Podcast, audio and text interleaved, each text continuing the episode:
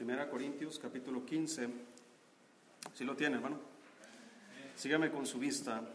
Dice el versículo 1 en adelante. Dice, además os declaro, hermanos, el Evangelio que os he predicado, el cual también recibisteis, en el cual también perseveráis, por el cual asimismo, si retenéis la palabra que os he, hablado, he predicado, sois salvos, si no creísteis en vano. Porque primeramente os he enseñado lo que asimismo recibí, que Cristo murió por nuestros pecados conforme a las Escrituras, y que fue sepultado y que resucitó al tercer día conforme a las escrituras, y que apareció a Cefas y después a los doce. Después apareció a más de quinientos hermanos a la vez, de los cuales muchos viven aún y otros ya duermen. Después apareció a Jacobo, después a todos los apóstoles, y al último de todos, como a un abortivo, me apareció a mí, porque yo soy el más pequeño de los apóstoles, que no soy digno de ser llamado apóstol porque perseguí a la iglesia de Dios. Pero por la gracia de Dios soy lo que soy, y su gracia no ha sido en vano para conmigo. Antes he trabajado más que todos ellos, pero no yo, sino la gracia de Dios conmigo. Oremos, Dios, gracias damos en esta mañana. Bendice tu palabra. Abre nuestro entendimiento, Señor, para comprenderla. Usted conoce la necesidad de cada persona presente. Yo ruego que supla su necesidad, Señor, de oír su palabra. En el nombre de Jesús damos gracias. Amén. Quiero leer el último versículo, versículo 10. La primera frase dice, pero por la gracia de Dios soy lo que soy. La segunda frase dice, y su gracia no ha sido en vano para conmigo. Es como si dijera Pablo, Dios me salvó y no me salvó Dioquis. O no me salvó por nada más por chulo, ¿verdad? sino que Dios me salvó y no fue en vano. Él está hablando de su testimonio hacia, hacia la obra de Dios. Él está hablando, hermano, de que, de que Él no es un estorbo a la obra de Dios, sino que Él es un aporte a la obra de Dios. Él es un aporte, hermanos, al reino de Dios. Él es un aporte a la iglesia de Dios. Él es un aporte al evangelio de Dios. Él es un aporte, hermano. La gracia de Dios fue derramada en su corazón. Y dice, la gracia de Dios me está ayudando a mí a hacer un aporte para las demás personas. Y hermanos, hay muchos cristianos que han sido salvos, pero pareciera ser que la gracia de Dios fue en vano para con ellos, porque no hay ningún aporte para la obra de Dios, porque no hay ningún aporte para la iglesia de Dios, porque no hay ningún aporte para el Evangelio de Dios y porque no hay un aporte para el avance de la obra de Dios aquí en la tierra. Pero hermanos, quitando o haciendo a un lado esto, todos podremos testificar aquí que por la gracia de Dios somos lo que somos. Por la gracia de Dios estamos aquí. Por la gracia de Dios tenemos lo que tenemos. Y su gracia, hermano, no deje que sea en vano en su vida. Entonces, la gracia de Dios que nos ha salvado es la misma que nos capacita, hermanos, para vivir la vida cristiana. Yo quiero enseñar, hermanos, usando esta frase, por la gracia de Dios soy lo que soy. Y vamos a buscar, hermanos, Segunda de Reyes. Vamos a ver la historia aquí. Y de aquí vamos a tomar nuestro mensaje de esta mañana.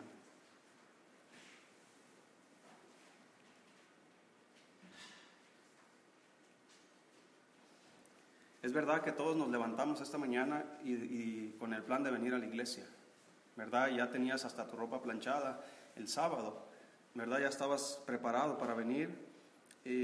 pero querido hermano, es Dios quien produce el, el querer como el hacer por su buena voluntad. Aún si tú piensas que viniste a la iglesia por tu propia voluntad, te equivocas porque fue Dios quien puso esa voluntad en tu corazón para que pudieras venir. Tú estás aquí por Él, y sin Él, hermanos, ninguno de nosotros pudiéramos estar aquí. Ahora, aquellos que no están aquí, eh, podríamos decir, ¿a poco Dios no puso en ellos el deseo de venir? Dios pone a todos el deseo de venir. Pero como somos a veces pecadores, a veces no hacemos caso, ¿verdad? Lo que Dios quiere hacer en nuestras vidas. Eh, es como el trabajo, ¿verdad? ¿A quién le gusta ir al trabajo? Ah, bueno, hay unos que disfrutan su trabajo, ¿verdad? Desarmar fierros y golpear y todo eso, eso está bueno. Pero hay otros que van a ir, no sé, a, cuidar un parque, no sé, a cuidar la puerta o no sé, a, tornillar unos tornillos ahí o, no sé qué vas a hacer. Pero hay trabajos más placenteros que otros.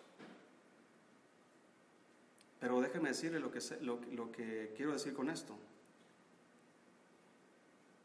Usted sabe que ir al trabajo le va a ir bien. Y si no va al trabajo le va a ir mal, económicamente. Su provisión económica viene a través del trabajo, pero es Dios quien le dio el trabajo.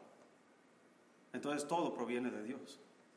Así que si usted viene a la casa de Dios, hermanos, es porque usted viene por provisión espiritual de parte de Dios. Y si no venimos a la iglesia es porque pensamos que tenemos todo lo necesario para vivir la vida cristiana sin la necesidad de que Dios nos provea. Yo sé que a veces la enfermedad nos prohíbe venir a la iglesia o cualquier otro asunto, ¿verdad? Inesperado.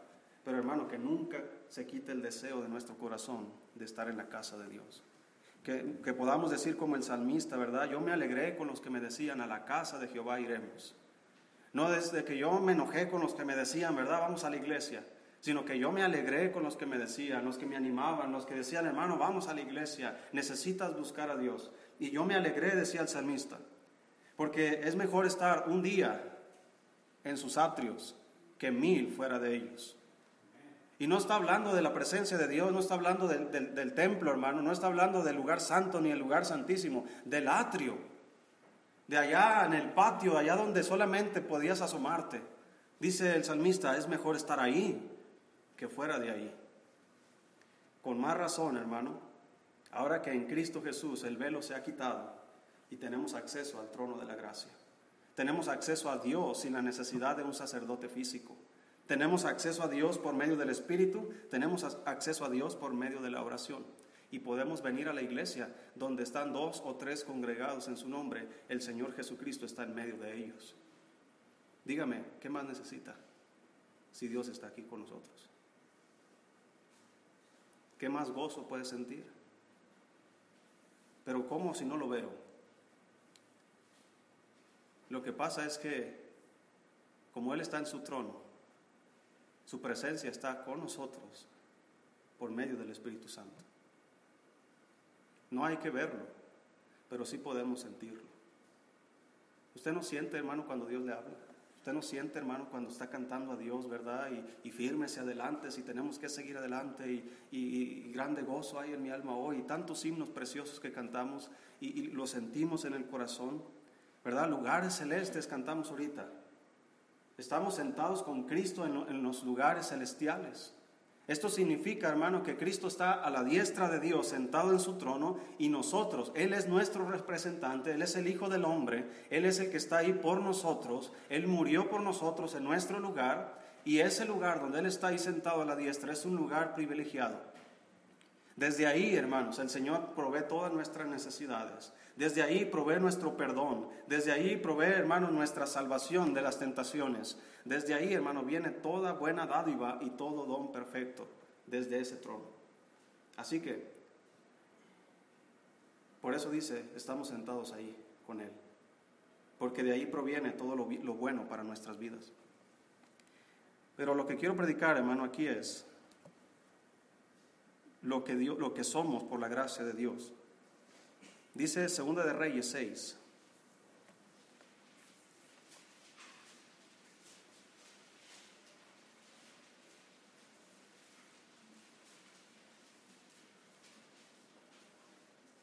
Veo estas banderitas, hermano, estas piñatitas y como que ya huele tamales, a pozole, ¿verdad? Como que ya se siente el ambiente de, de tostadas y todo eso.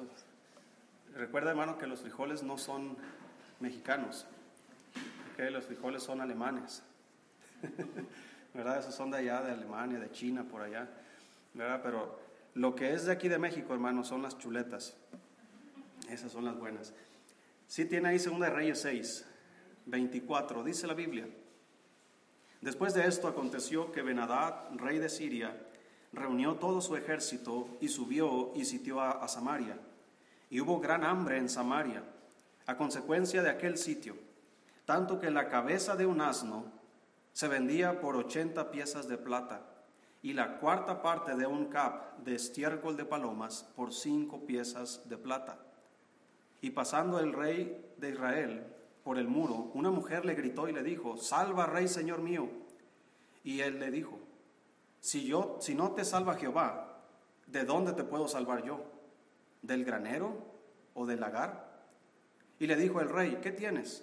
Ella respondió, esta mujer me dijo, da acá tu hijo y comámoslo hoy, y mañana comeremos el mío. cocimos pues a mi hijo, y lo comimos. Y el día siguiente yo le dije, da acá tu hijo y comámoslo. Mas ella ha escondido a su hijo. Cuando el rey oyó las palabras de aquella mujer, rasgó sus vestidos y pasó así por el muro, y el pueblo vio el silicio que traía interiormente sobre su cuerpo. Y él dijo, así me haga Dios y aún me añada, si la cabeza de Eliseo, hijo de Safat, queda sobre él hoy. Y Eliseo estaba sentado en su casa, y con él estaban sentados los ancianos, y el rey envió a él un hombre. Mas antes que el mensajero viniese a él, dijo él a los ancianos, ¿no habéis visto cómo este hijo de homicida envía a cortarme la cabeza? Mirad pues, y cuando viniere el mensajero, cerrad la puerta e impedidle la entrada. ¿No se oye tras él el ruido de los pasos de su amo? Aún estaba él hablando con ellos, y aquí el mensajero que descendía a él, y dijo, ciertamente este mal de Jehová viene. ¿Para qué he de esperar más a Jehová? Dijo entonces Eliseo, oíd palabra de Jehová. Así dijo Jehová, mañana a estas horas valdrá el sea de flor de harina un ciclo, y dos seas de cebada un ciclo a la puerta de Samaria. Y un príncipe sobre cuyo brazo el rey se apoyaba respondió al varón de Dios, y dijo, si Jehová hiciere ahora ventanas en el cielo, ¿sería esto así? Y él dijo, he aquí tú lo verás con tus ojos, mas no comerás de ello. Había a la entrada de la puerta cuatro hombres leprosos, los cuales dijeron el uno al otro, ¿para qué nos estamos aquí hasta que muramos? Si entraremos, si trataremos de entrar a la ciudad, por el hambre que hay en la ciudad moriremos en ella. Y si nos quedamos aquí también moriremos. Vamos pues ahora y pasemos al campamento de los sirios. Si ellos nos dieren la vida, viviremos, y si nos dieren la muerte, moriremos. Se levantaron pues al anochecer para ir al campamento de los sirios, y llegando a la entrada del campamento de los sirios, no había allí nadie. Porque Jehová había hecho que el campamento de los sirios se oyese estruendo de carros, ruido de caballos y estrépito de gran ejército. Y se dieron unos y se dijeron unos a otros: He aquí el rey de Israel ha tomado a sueldo contra nosotros a los reyes de los Eteos y a los reyes de los egipcios, para que vengan contra nosotros. Y así se levantaron y huyeron al anochecer, abandonando sus tiendas, sus caballos, sus asnos y el campamento como estaba, y habían huido para salvar sus vidas. Cuando los leprosos llegaron a la entrada del campamento, entraron en una tienda y comieron y bebieron y tomaron de allí plata y oro y vestidos y fueron y lo escondieron y vueltos entraron en otra tienda y de allí también tomaron y fueron y lo escondieron. Luego se dijeron el uno al otro, no estamos haciendo bien. Hoy es día de buena nueva y nosotros callamos. Y si esperamos hasta el amanecer nos alcanzará nuestra maldad. Vamos pues ahora, entremos y demos la nueva en casa del rey. Quiero llamar la atención, hermanos, o centrar mi atención aquí en los cuatro leprosos que aparecen en esta historia. Estos cuatro leprosos, hermanos, nos representan a nosotros. Y Dios nos muestra a través de estos, de estos cuatro leprosos lo que Él ha hecho por nosotros. Lo primero que quiero notar, hermano, es la condición de los cuatro leprosos. Y la condición en la que ellos se encuentran, hermanos, versículo 3, dice, había a la entrada de la puerta cuatro hombres leprosos. La condición de ellos, hermano, es que estaban llenos de lepra. La lepra, hermanos, en la Biblia es un tipo del pecado. Así que nuestra condición, hermanos, antes de ser cristianos, estábamos llenos de lepra, estábamos llenos de pecado. Mire lo que, no, no vaya a perder aquí, hermanos, según de Reyes, pero busque Isaías capítulo 1. Mire lo que dice la Biblia aquí acerca de la condición en, la que se encontraba su pueblo Israel. Pero es la misma condición, hermano, en la que se encuentran los hombres. Están alejados de Dios, están llenos de pecado. La Biblia dice, no hay justo ni aun uno, no hay quien entienda, no hay quien busque a Dios. Todos se desviaron, a una se hicieron inútiles. No hay quien haga lo bueno, no hay ni siquiera uno. Dice Isaías 1, versículo 6. Desde la planta del pie hasta la cabeza no hay en él cosa sana, sino herida, hinchazón y podrida llaga. No están curadas, ni vendadas, ni suavizadas con aceite. Esta es la condición del hombre perdido. Esta es la condición en la que tú y yo nos encontrábamos. Estábamos perdidos sin Dios, estábamos perdidos sin salvación, viviendo en pecado perdidamente, hermanos, y todos nosotros no estábamos conscientes del gran peligro en el que nos encontrábamos. Un paso en falso, hermanos, y la muerte llegaba a nosotros y el infierno nos tragaba vivos. Pero por la gracia de Dios somos lo que somos ahora. ¿Qué hubiera pasado si un día antes de que tú hubieras sido salvo, hubieras muerto?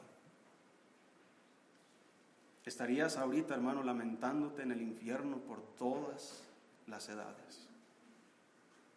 Pero aquí estamos en la iglesia, por la gracia de Dios.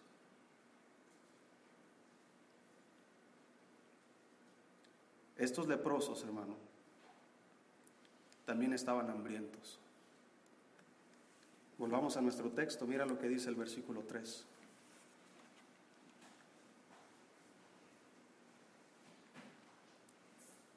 No solamente estaban leprosos, llenos de pecado, pero también estaban hambrientos. Versículo 3. Había a la entrada de la puerta cuatro hombres leprosos, los cuales dijeron el uno al otro, ¿para qué nos quedamos aquí hasta que moramos? Si tratáramos de entrar en la ciudad, por el hambre que hay en la ciudad moriremos en ella, y si nos quedamos aquí también moriremos. Vamos pues ahora y pasemos al campamento de los sirios. Si ellos nos dieren la vida, viviremos, y si nos dieren la muerte, moriremos. Hermano, ¿qué esperanza tienen estos hombres? ¿Qué, porvenir hay para la vida de ellos? Si entramos a la ciudad, vamos a morir por el hambre. Si nos quedamos aquí en la puerta, vamos a morir. Y si vamos al, al, campamento de los sirios, bueno, si nos dan la vida, pues que nos den la vida. Pero si nos dan la muerte, esa era nuestra condición. Hermano, no hay nada ni nadie que pueda saciar el hambre y la sed de los hombres más que Dios. Y el hombre trata de llenar, hermanos, ese, ese vacío. El hombre trata, y nosotros tratábamos antes también, llenar ese vacío con cosas.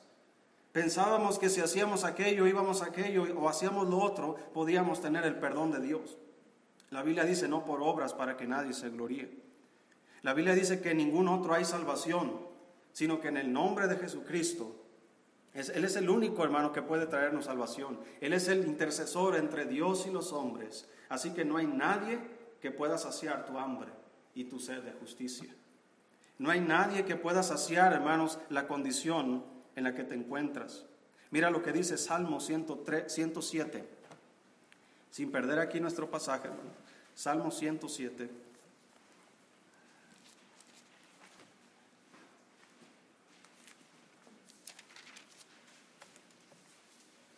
Dice la escritura,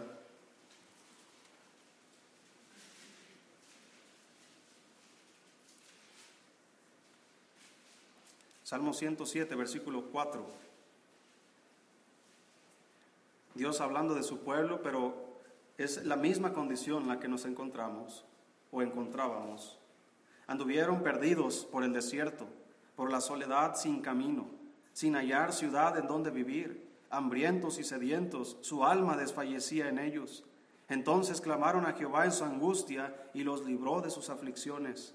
Los dirigió por camino derecho para que viniesen a ciudad habitable. Alaben la misericordia de Jehová y las maravillas para con los hijos de los hombres, porque sacia el alma menesterosa y llena de bien el alma hambrienta.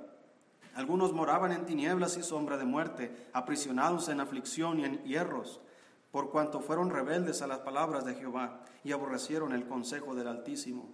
Por eso quebrantó con él con el trabajo sus corazones cayendo y hubo quien, y no hubo quien los ayudase. Luego que clamaron a Jehová en su angustia, los libró de sus aflicciones, los sacó de las tinieblas y de la sombra de muerte y rompió sus prisiones. Alaben la misericordia de Jehová y sus maravillas para con los hijos de los hombres, porque quebró las puertas de bronce y desmenuzó los cerrojos de hierro. Fueron afligidos los insensatos, a causa del camino de su rebelión y a causa de sus maldades.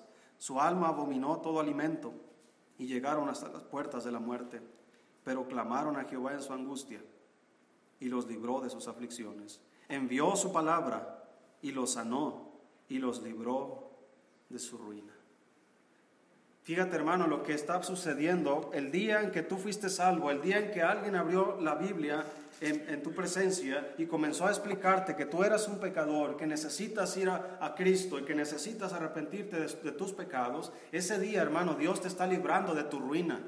Ese día Dios te, te ha librado hermano para siempre de la condenación del infierno. Porque ya no hay más condenación para los que están en Cristo. Ahora hermanos, en Cristo somos libres para siempre esa es la gracia de Dios para nosotros. Ahora, más sin embargo, todavía hay muchos hambrientos tratando de saciar sus almas con cualquier cosa. Pero el único hermano que tiene verdadera comida y el único que tiene verdadera bebida es Cristo Jesús. Por eso dice él, cualquiera que, que bebiere de esta agua que yo le daré, de su interior correrán ríos de agua viva. Hermanos, Él está hablando de la, vida abundante que hay en Dios. Él está hablando, hermano, de una vida que fluye a través del Espíritu Santo en nuestras vidas como un río que emana de ti. Y tú puedes ver, hermano, en cualquier río la vida que hay alrededor de él. Así que, hermano, cuando estábamos hambrientos, como dice, no lo busques, pero dice Mateo 5:5, 5, Bienaventurados los que tienen hambre y sed de justicia, porque ellos serán saciados. Hermano, cuando estamos hambrientos, Él es el único que puede saciarnos. Él es el pan que descendió del cielo. Él es el único que nos puede alimentar nuestras almas por la gracia de Dios. Hay muchos cristianos hambrientos. Y yo siempre oro a Dios, Señor, danos hambre de tu palabra. Danos hambre, Señor, de, ti. Danos hambre, Dios, danos sed de justicia. Que no estemos, Señor, saciados con cualquier cosa. Que no pensemos que estamos llenos cuando estamos vacíos. Que no pensemos que estamos vivos cuando estamos muertos. Que no pensemos que estamos bien cuando estamos mal. Que Dios nos haga conscientes de nuestra necesidad. Como decía el salmista, mi alma tiene sed de Dios. ¿Cuántos de ustedes, hermanos, tienen sed de Dios? ¿O están saciados? ¿Ya es, ¿Ya es, suficiente lo que Dios ha hecho en sus vidas? No, hermano. Ni te imaginas todo lo que Dios tiene para sus hijos el que no escatimó a su propio Hijo, sino que lo entregó por todos nosotros, ¿cómo no nos dará juntamente con Él todas las cosas? Así que no temáis qué comeremos o qué beberemos, porque así como Dios sacia nuestra hambre física y nuestra sed física, Dios también sacia nuestra hambre y nuestra sed espiritual. Y Él está ahí, hermanos, esperándonos con suculentos eh, platillos. Él tiene, hermanos, una mesa llena de, cosas agradables y sabrosas para nosotros. He aquí yo estoy a la puerta y llamo, dice Él, si alguno oye mi voz y abre la puerta, entraré a Él y cenaré con Él y Él conmigo. Hermano, a Dios le gusta la comida. ¿Sí sabía eso? Un día vamos a ir al cielo y va a haber una gran cena allá en el cielo. Si las cenas aquí en la tierra son sabrosas, ¿cómo cree que serán las cenas allá en el cielo, Un día vamos a verlo y un día vamos a disfrutarlo. Pero querido hermano, no se quede con hambre. Estos hombres están ahí en la puerta de la entrada de, de, la ciudad, hermanos, y no hay esperanza para ellos. En la ciudad hay hambre, donde ellos están hay hambre y allá está el enemigo. Así que, qué triste es, hermano, que estos leprosos puedan tener un poco de esperanza con sus enemigos, en lugar de con su propio pueblo. Vamos con los filisteos, con los sirios. Si ellos nos dan la vida, pues qué bueno que nos den la vida. Si nos matan, que al cabo ya sabíamos que nos iban a matar. Pero si me quedo aquí, nos vamos a morir. Y si vamos allá a la ciudad, nos vamos a morir. Así que, hermano, si usted siente hambre y sed de justicia, no se quede donde está, haga algo al respecto. Muévase de su lugar. Busque a Dios, agarre su Biblia y póngase a leer, arrodíllese delante de Dios y póngase a orar, porque es la única forma en que usted va a ser saciado. No hay otra forma. Esta, la condición de estos hombres no solo eran leprosos, no solamente estaban hambrientos, hermano, pero también estaban separados del pueblo de Dios. Volvamos a nuestro texto.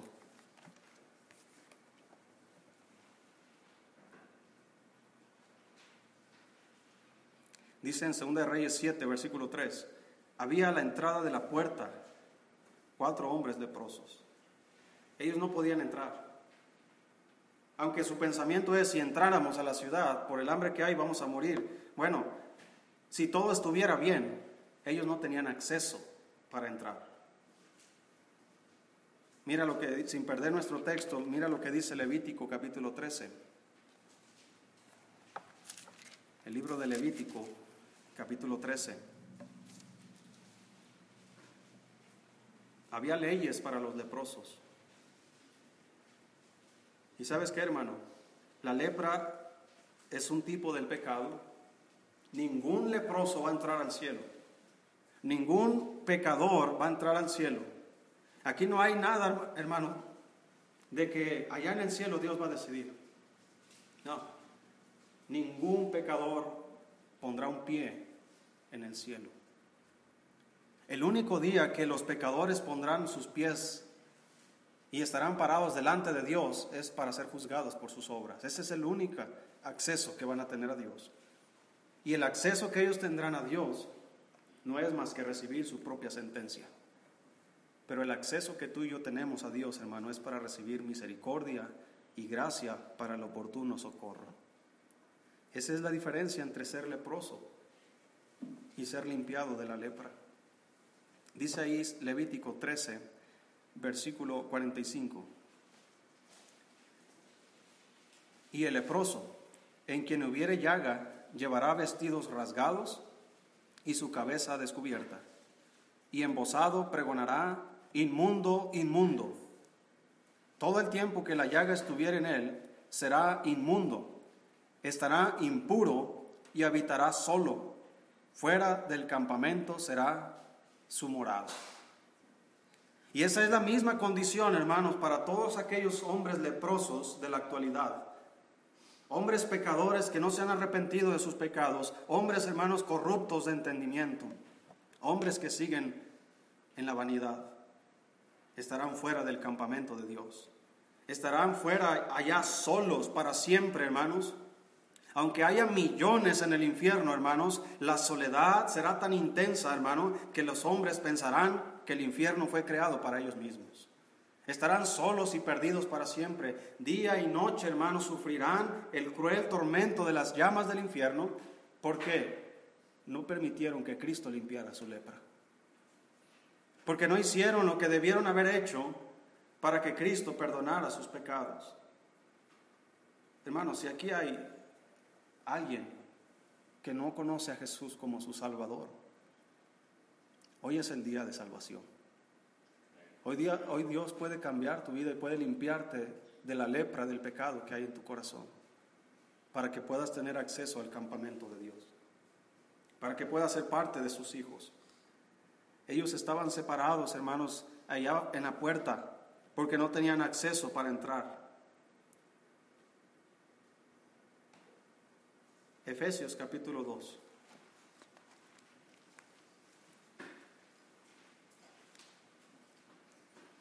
Así nos encontrábamos tú y yo antes de ser cristianos. Éramos unos miserables leprosos que estábamos allá afuera, sin esperanza. Nadie podía saciarnos, nadie podía salvarnos allá afuera. Por eso Cristo vino a buscar y a salvar lo que se había perdido. Efesios 2, versículo 11. Versículo 1, perdón. Dice la Biblia, y Él, hablando de Cristo, os dio vida a vosotros. No dice cuando eras el mejor, cuando dejaste de hacer lo malo, cuando eras una persona admirable y respetable. No, dice la Biblia, Él os dio vida a vosotros cuando estabais muertos en vuestros delitos y pecados, en los cuales anduviste en otro tiempo, siguiendo la corriente de este mundo conforme al príncipe de la potestad del aire, el espíritu que ahora opera en los hijos de desobediencia, entre los cuales también todos nosotros en otro tiempo vivíamos en otro tiempo en los deseos de, de nuestra carne, haciendo la voluntad de la carne y de los pensamientos, y éramos por naturaleza hijos de ira, lo mismo que los demás. Pero Dios, que es rico en misericordia, por su gran amor con que nos amó, Aun estando nosotros muertos en pecados, nos dio vida juntamente con Cristo. Por gracia sois salvos. Y juntamente con Él nos resucitó y asimismo nos hizo sentar en los lugares celestiales con Cristo Jesús, para mostrar en los siglos venideros las abundantes riquezas de su gracia en su bondad para con nosotros en Cristo Jesús. Porque por gracia sois salvos por medio de la fe, y esto no de vosotros, pues es don de Dios no por obras para que nadie se gloríe, porque somos hechura suya, creados en Cristo Jesús para buenas obras, las cuales Dios preparó de antemano para que anduviésemos en ellas. Por tanto, acordaos que en otro tiempo vosotros, los gentiles en cuanto a la carne, erais llamados sin circuncisión por la llamada circuncisión hecha con mano en la carne. En aquel tiempo estabais sin Cristo alejados de la ciudadanía de Israel y ajenos a los pactos de la promesa, sin esperanza y sin Dios en el mundo. Pero ahora en Cristo Jesús, vosotros que en otro tiempo estabais lejos, habéis sido hechos cercanos por la sangre de Cristo, porque Él es nuestra paz, que de ambos pueblos hizo uno, derribando la pared intermedia de separación, aboliendo en su carne las enemistades, la ley de los mandamientos expresados en ordenanzas para crear en sí mismo de los dos un solo y nuevo hombre, haciendo la paz. Y mediante la cruz reconciliar con Dios a ambos en un solo cuerpo, matando en ella las enemistades. Y vino y anunció las buenas nuevas de paz a vosotros que estabais lejos y a los que estaban cerca. Porque por medio de él, los unos y los otros, tenemos entrada por un mismo espíritu al Padre. Así que ya no sois extranjeros ni advenedizos, sino con ciudadanos de los santos y miembros de la familia de Dios. Qué privilegio, hermano, es ser parte de la familia de Dios. Qué privilegio es ser un hijo de Dios. Qué privilegio es, hermano, como aquel hombre que, que era lisiado de sus pies, Mefiboset, un hombre, hermanos, que había huido porque había muerto su padre, Jonatán, había muerto su abuelo, Saúl, y el reino, hermanos, había sido pasado a David, y él pensaba que como habían muerto todos los hijos del rey. Su suerte sería la muerte. Un hombre miserable. Él mismo se consideraba un perro muerto. Un hombre sin esperanza. Hasta que el rey David dijo, ¿hay alguno de la casa de Saúl? ¿Hay algún hijo de Jonatán por el cual yo haga misericordia? Y alguien dijo por ahí hay uno, Mefiboset. Vayan por él. Y cuando vino Mefiboset, David le dijo, tú comerás en mi casa. Y él dijo, ¿quién soy yo? Soy un, solo soy un perro muerto delante de ti. Pero ¿sabe qué? David insistió y le dijo, tú comerás en mi casa como los hijos, como un hijo del rey. Y ¿sabe qué, hermano? Mefiboset no se merecía nada, pero David había hecho un pacto que iba a tener misericordia de, de Jonatán. Y sabe qué, hermano, tú y yo no tenemos, no merecemos nada de Dios, pero Dios hizo un pacto y Él cumplió su palabra. Y nos ha hecho un hijo del rey. Porque nos ha hecho reyes y sacerdotes para Dios su Padre. Y un día nos sentaremos a la mesa del rey. Un día, pronto. Viene muy pronto ese día en que todos los redimidos de Dios estaremos en la mesa del Rey, comiendo y bebiendo y alegrándonos. Ahí estarán todos los redimidos de Jehová. Desde Abel el justo hasta todos, hasta el último hombre que haya creído en Jesús, estaremos en la misma mesa por la gracia de Dios. ¿No se siente privilegiado, hermano, ser un hijo de Dios?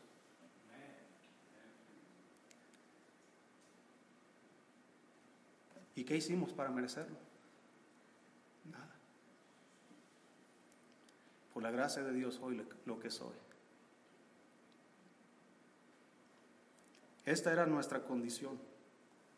Pero mire, las condiciones cambiaron. Volvamos a nuestro versículo. Las condiciones de los cuatro leprosos cambiaron. Esos hombres no tienen esperanza alguna, no tienen cómo solucionar el problema. Y así es el hombre con la salvación, no puede solucionar el problema solo. Dice ahí, hermanos, 2 Reyes 7, versículo 5. Ya decidieron que se iban a ir al campamento de los sirios. Así que se levantaron, versículo 5, se levantaron pues al anochecer para ir al campamento de los sirios. Y llegando a la entrada del campamento de los sirios, no había allí nadie. ¿Qué harías tú, hermano? Vas y llegas a un campamento y no encuentras nada ni nadie. No hay ahí un solo hombre que esté ahí. Y están caballos. ¿Qué harías con todos esos caballos? Matanga dijo la changa, ¿verdad? Y véngase para acá.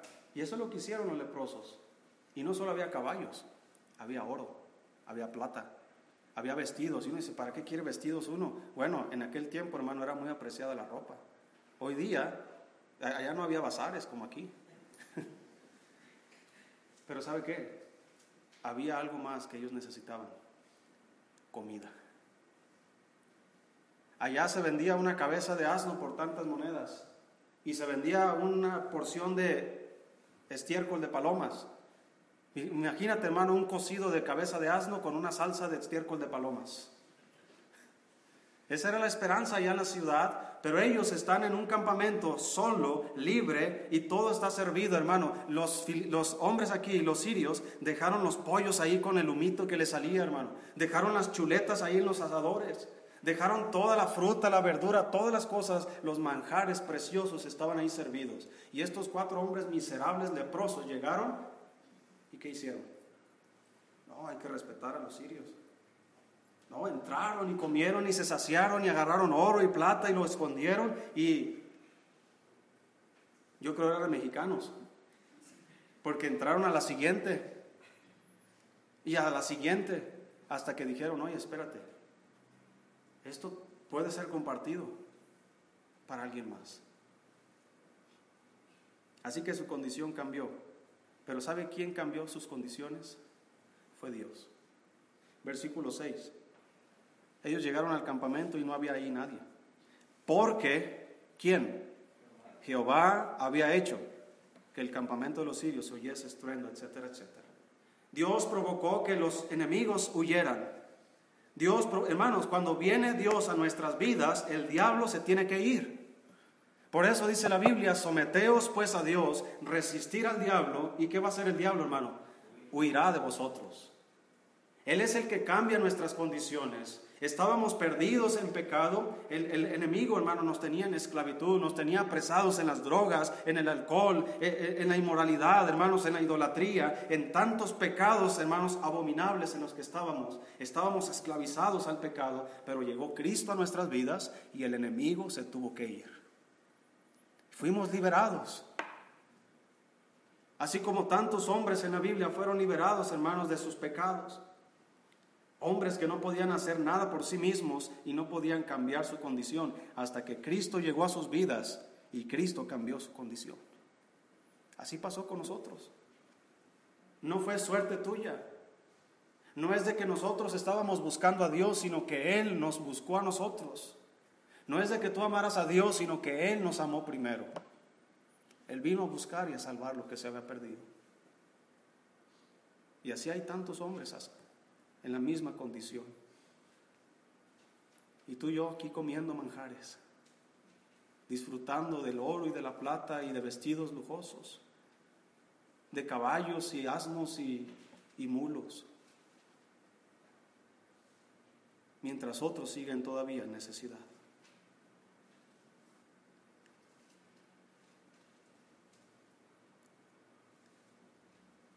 Mira lo que dice 1 Corintios 15.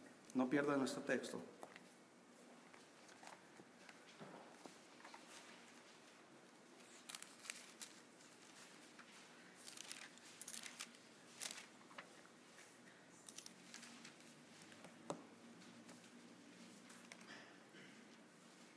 Primera Corintios 15. Versículo 51 dice, He aquí os digo un misterio no todos dormiremos. Y no está hablando, hermano, de ir a la cama, está hablando de la muerte del cristiano. No todos dormiremos, pero todos seremos transformados en un momento, en un abrir y cerrar de ojos, a la final trompeta, porque se tocará la trompeta, y los muertos serán resucitados incorruptibles, y nosotros seremos transformados.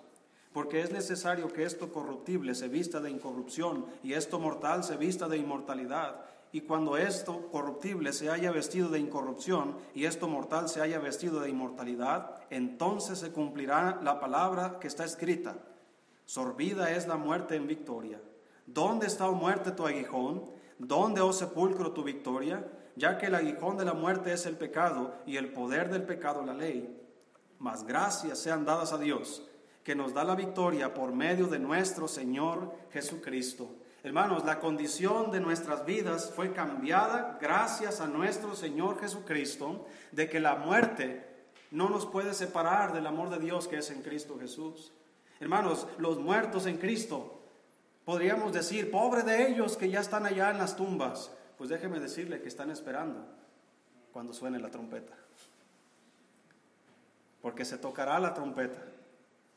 Porque Dios mismo, con voz de mando, con voz de arcángel y con trompeta de Dios, descenderá del cielo, y los muertos en Cristo resucitarán primero. Así que aquellos seres amados que ya se fueron, los volveremos a ver en mejores condiciones.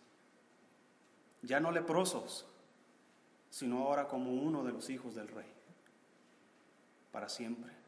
Y nosotros, los que hayamos quedado hasta la venida del Señor, seremos transformados. Porque esto corruptible se tiene que vestir de incorrupción. Gracias a Dios que tenemos la victoria por medio de Cristo. Así que hermano, usted, desde que conoció a Cristo, su condición cambió. Ahora la muerte para el cristiano es ganancia, pero el vivir debe ser Cristo. Dice la Biblia también, no lo busques, pero en 1 Juan 3.8 dice que Cristo apareció para deshacer las obras del diablo. Hermano, mayor es el que está con nosotros que el que está en el mundo. Y si Dios es por nosotros, ¿quién contra nosotros? Así que estos leprosos llegaron a un campamento, hermanos, donde había todo tipo de manjares, había todo tipo de riquezas, y ellos, hermanos, fueron saciados de todo aquello que minutos antes estaban escasos sin esperanza. Fíjate, hermano, cómo cambia su condición de estar aquí en la puerta pensando, si entramos vamos a morir, si nos quedamos vamos a morir, y si vamos con, los, con los, aquellos hombres, si nos dan la vida, pues qué bueno, pero si nos matan, pues de todas maneras vamos a morir. Bueno, pues vamos. Llegan y no hallan a nadie y comienzan a comer y comienzan a enriquecerse. ¿Cómo cambia, hermano, su condición de un momento a otro? Dios es poderoso, hermano, para cambiar nuestra condición de un momento a otro. Dios es poderoso, hermano, para estar nosotros delante del mar rojo y sin esperanza y de repente, hermano, que Dios comience a abrir el mar rojo y nosotros podamos pasar en seco. Dios es capaz de hacer eso. Dios es capaz, hermano, de estar nosotros en el desierto teniendo una sed intensa, hermano, y Moisés golpear la roca, hablarle a la roca, hermano, y la roca comenzar a darnos agua. En un momento Dios lo puede hacer. En un momento podemos tener tanta hambre, hermano, que Dios mande pan del cielo. En un momento podemos tener tanta hambre, hermano, que Dios tiene a una viuda ahí preparando una torta cocida para nosotros. En un momento, hermanos, podemos estar ahí con hambre y Dios mandar a sus cuervos para saciar nuestra hambre. Hermano, por la gracia de Dios somos lo que somos. Por la gracia de Dios tenemos lo que tenemos. Y en un instante Dios puede cambiar nuestras condiciones. Pero ¿sabe qué? Hay que tener fe para creer que los, que los sirios te van a perdonar. Los sirios están ahí para derrotar a sus enemigos, al pueblo de Israel. Los sirios están ahí para eh, aniquilar, hermanos, a Samaria. No están para perdonar y mucho menos a cuatro leprosos. Pero ¿sabe qué? Dios estaba mirando a esos cuatro leprosos. Dios estaba mirando la fe de esos cuatro leprosos. Que ellos al menos están intentando hacer algo diferente que su pueblo. Su pueblo se había resignado a la, derrota, se había resignado, hermanos, a, a morir. Es más, el testimonio de esas dos mujeres, una de ellas había cosido a su propio hijo. ¿Qué no son más inteligentes los cristianos? Los hijos de Dios, los hijos del pueblo de Dios, para actuar que los cuatro leprosos. Y ya cocí a mi hijo, hicimos tamales, no sé qué hicieron. Pero póngase a pensar, es una historia real, hermano, no es un cuento de hadas. Era tanta el hambre que había, hermano, que las madres estaban dispuestas a comerse a sus propios hijos. No sale un buen caldo de su hijo. Pero de Jeremy sí va a salir un buen caldo.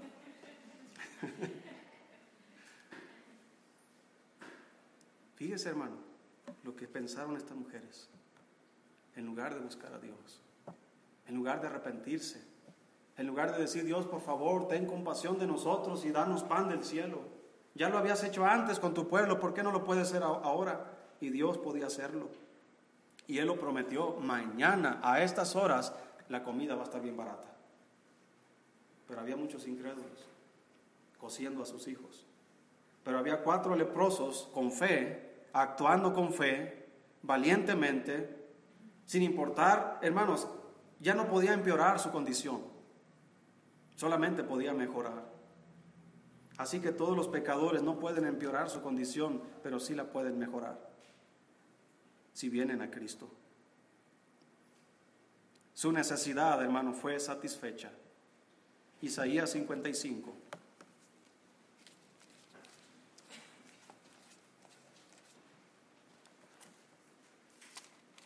Sus circunstancias, hermanos, sus condiciones cambiaron para estos cuatro hombres.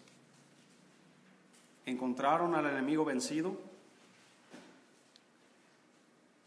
y su necesidad fue satisfecha por la gracia de Dios. Isaías 55, versículo 1. Dice la Biblia ahí, a todos los sedientos, venid a las aguas y los que no tienen dinero, venid, comprad y comed, venid, comprad sin dinero y sin precio vino y leche. ¿Por qué gastáis el dinero en lo que no es pan y vuestro trabajo en lo que no sacia? Oídme atentamente y comed el bien, y se deleitará vuestra alma con grosura. Inclinad vuestro oído y venid a mí, oíd y vivirá vuestra alma y haré con vosotros pacto eterno, las misericordias firmes a David. Imagina, hermano, que ahorita que salgas tú de la iglesia y vayas allá a los arcos y que en los arcos diga, venid, comed, comprad sin dinero. ¿Cuántos irían? Tacos y salsas ahí dice, ven, compra sin dinero. Iba a estar bien vacío, ¿verdad? No, ibas a llevar hasta para llevar. Y deme para mi abuelita y deme para mi tía, como se acostumbra en las fiestas. Ibas a llevar tus ollas, ¿verdad? Échenme aquí. Pues déjeme decirle que Dios así nos dice. Ven a mí, compra pan. Yo soy el pan de vida. Venid a mí. Mi sangre es como ese vino que fue derramado por vosotros. Venid, comprad leche, la leche espiritual no adulterada, para que por ella crezcáis para salvación. Aquí hay abundante riqueza para nosotros. Nuestra condición ha cambiado, hermanos, porque antes estábamos sin Cristo, lejos de, la ciudadanía de Israel, sin esperanza, sin Dios en el mundo, pero ahora, hermanos, estamos sentados a la mesa con Cristo. Ahora podemos comer y beber, hermanos, toda la grosura que Dios ha provisto para nosotros. Él ha hecho un pacto eterno con nosotros, nos ha dado vida eterna y nos ha provisto, hermanos, un lugar allá en el cielo. Hay moradas allá en el cielo. Dijo Cristo, voy pues a preparar lugar para vosotros, para que donde yo esté, vosotros también estéis. Hermano, ¿cómo ha cambiado nuestra condición desde que fuimos salvos? Todavía no estamos allá. Pero si aquí podemos disfrutar las bendiciones de Dios, ¿cómo cree que será allá en el cielo? Los que ya se fueron antes que nosotros ya lo saben. Ellos están allá con Dios. Así que hermano, deje que Dios cambie su condición. También dice en Apocalipsis 22, 17, el que, el que tenga hambre, ven, venga. El que tenga sed, venga y tome gratuitamente de la fuente de la vida eterna. No les costó nada a esos leprosos la comida. No les costó nada a esos leprosos el oro y la plata y los caballos y las ropas. Todo fue por gracia. Y así, hermanos, no nos costó nada a nosotros nuestra salvación. Fue por gracia. No nos costó nada, hermanos, toda la provisión que Dios nos ha dado, porque toda buena dádiva y todo don perfecto desciende de lo alto y desciende gratis, hermano. No necesitas pagar como aquel hombre mago que le dijo al apóstol, ¿verdad? Quiero darte dinero para que también me des el don a mí, de que a cualquiera que le ponga las manos reciba el Espíritu de Dios. Y dice, estás mal tú, porque piensas que el don de Dios se puede obtener con dinero.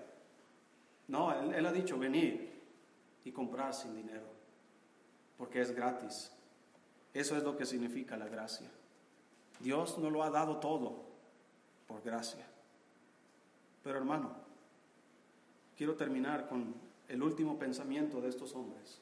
Mientras agarraban las hamburguesas, mientras se escondían los lingotes de oro, mientras se probaban las ropas a ver si les quedaban, de repente cayeron en cuenta y dijeron, oyes, no estamos haciendo bien.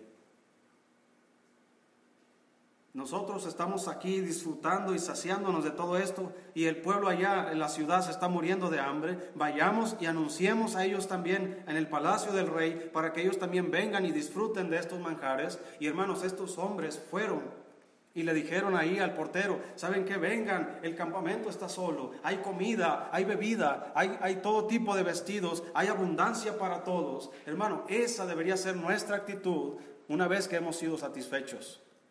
Deberíamos anunciarle a otros que en Cristo puede tener la, la, la, salvación de su alma.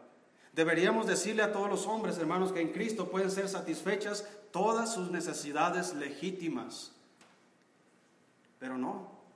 A veces estamos, hermano, como es como muchos hombres que solamente queremos hacerlo para nosotros. Pero debemos tener la actitud de estos cuatro leprosos. A través de las escrituras no vamos a ir ahí, hermanos, pero la mayoría de los leprosos que Jesucristo sanó eran de Samaria. Pareciera ser como que si ahí en Samaria había un brote de lepra siempre, ¿verdad? Y, yo creo que hasta ahorita ha de ir como en eh, la 15 mil octava ola, yo creo, de, de lepra. ¿En qué ola vamos de COVID? ¿Tercera, cuarta? quinta. Ellos estaban así, hermano. Había muchos leprosos. Pero por la gracia de Dios, Él sanó a todos ellos. Uno de ellos le dijo, Señor, si quieres limpiarme, qué bueno. Y Jesucristo dijo, quiero, sé limpio. ¿Usted cree que Dios no quiere limpiar a los hombres de sus pecados? Para eso vino Cristo a morir por nosotros. Había diez leprosos que fueron y le dijeron a Jesucristo, Señor, hijo de David, ten misericordia de nosotros. Y Jesucristo le dijo, vayan y preséntense al sacerdote y hagan lo que está escrito en la ley de Moisés. Y mientras iban en el camino, dice la Biblia, que fueron limpiados. Hermano, ¿sabes qué es lo que significa esto? Que la ley no puede salvar a nadie ni puede limpiar a nadie, solamente la gracia de nuestro Señor Jesucristo. No es por ir a hacer lo que Moisés dijo, aunque eso aplicaba en el tiempo de Moisés, en el tiempo de la ley, los leprosos tenían que sujetarse a las leyes que Dios había prescrito para los leprosos. Pero ¿sabe cuál es la ley que Dios ha prescrito para los leprosos de pecado? Que si se arrepienten de sus pecados, Él es fiel y justo para perdonarlos y limpiarlos de toda maldad. Solamente cree en el Señor Jesucristo y serás salvo tú y tu casa. No necesitas hacer lo que Moisés dijo necesitas hacer lo que Cristo dijo que teníamos que hacer. Así que estos diez hombres, mientras iban, ellos dijeron, bueno, vamos a ir con, el sacerdote y él nos va a decir qué es lo que tenemos que hacer. Y de repente vieron que su lepra había desaparecido. Ellos no hicieron nada para merecer eso. solamente actuaron en fe. Uno de ellos, hermano, dijo, voy a regresar y voy a darle gracias a Dios. Y los otros nueve pensaron que porque ellos eran muy chulos, habían sido sanados. Pensaron que porque ellos eran, eh, no sé, Juan Camaney, porque ellos eran, no sé, eran los meros meros del pueblo. No sé qué pensaron esos nueve, pero no regresaron con Cristo. Solo uno. Y lo único que hizo ese leproso es, Señor, gracias. Cristo le dijo, vete, tu fe te ha salvado.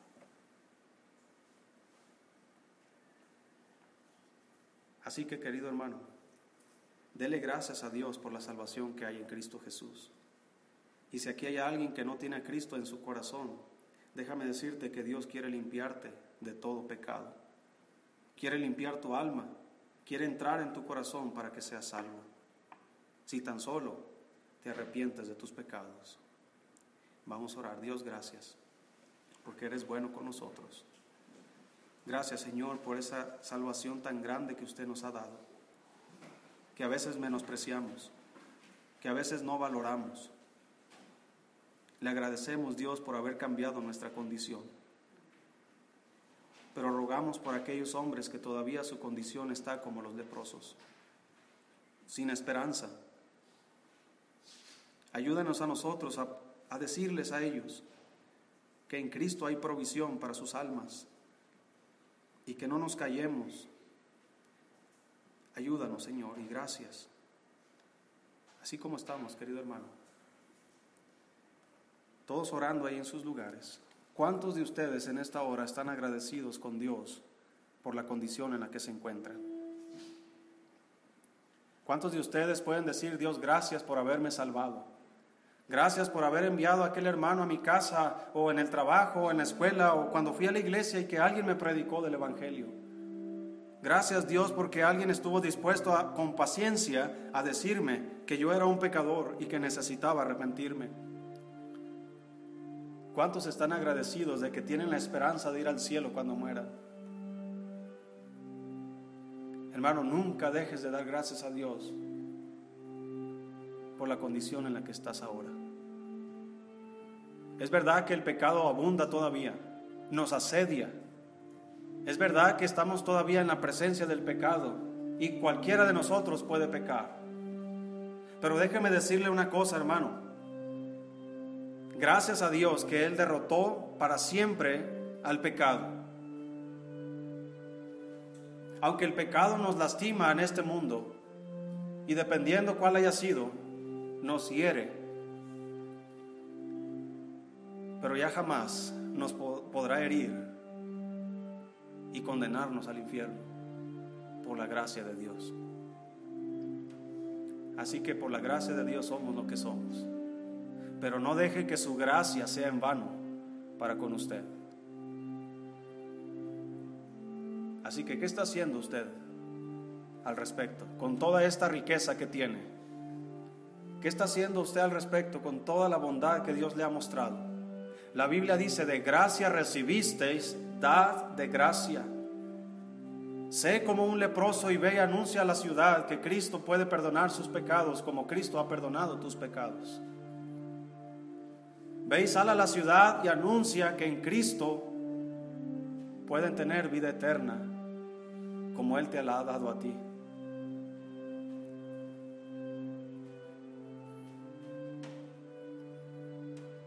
Y mientras disfrutas de todo esto, hermano, hermana, sea agradecido con Dios.